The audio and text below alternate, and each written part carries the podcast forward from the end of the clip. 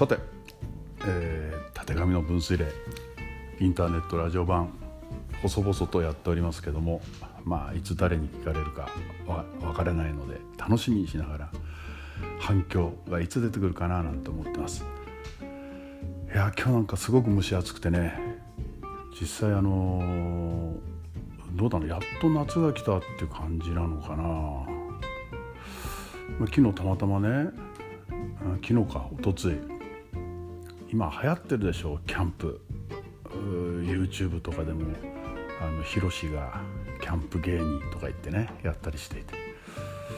なんか無償にキャンプ行きたいななんて思ったり思うだけはするんですけどもなかなか行けないんだよね実際には。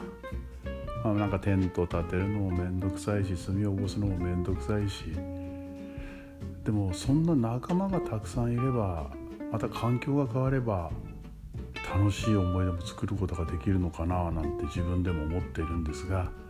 なかなか重い腰が上がりません。まあ、人の楽しみっていうのはそれぞれがそれぞれの楽しみを見つけていくわけなんだけどもやっぱり家に閉じこもりっきりってのは良くないななんてこの頃思ってます。うん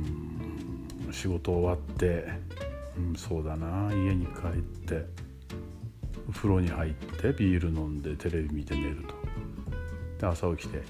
ああ今日も仕事かなんてこんな毎日じゃね。